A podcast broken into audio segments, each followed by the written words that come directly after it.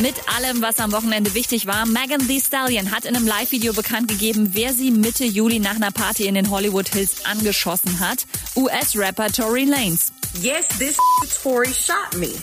And you got your publicists and your people going to these blogs lying and I tried to keep the situation off the internet.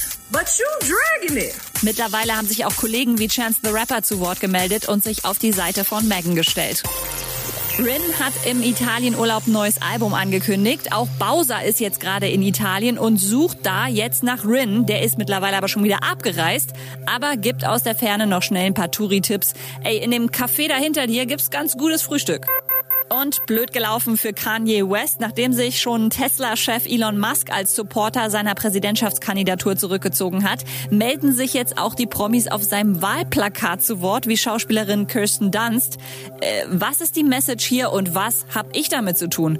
Ja, die wusste offenbar von nix. Update mit Claudi on Air. Jetzt auch als Podcast. Für tägliche News in deinem Podcast-Player. Abonniere I Love Music Update.